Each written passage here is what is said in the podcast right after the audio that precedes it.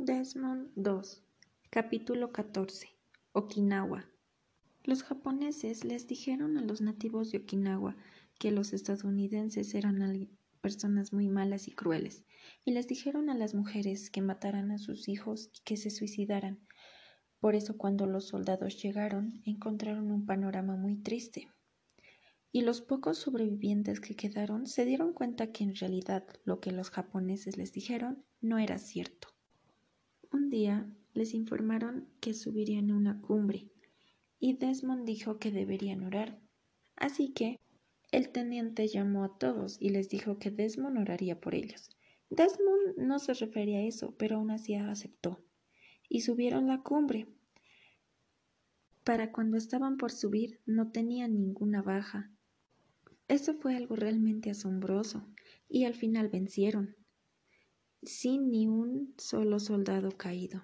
Lo que hizo que Desmond ganara la medalla de honor fue en que tenían que nuevamente ir a combatir. Desmond dijo que orarían que sería buena idea orar nuevamente. Sin embargo, le dijo que no, porque ya habían postergado eso por mucho tiempo y decidieron subir sin más. Sin embargo, hubo una explosión, por lo cual Muchos de ellos resultaron heridos. Desmond no sabía qué hacer, pero al final decidió ir y rescatar a todos los hombres que vio en el piso.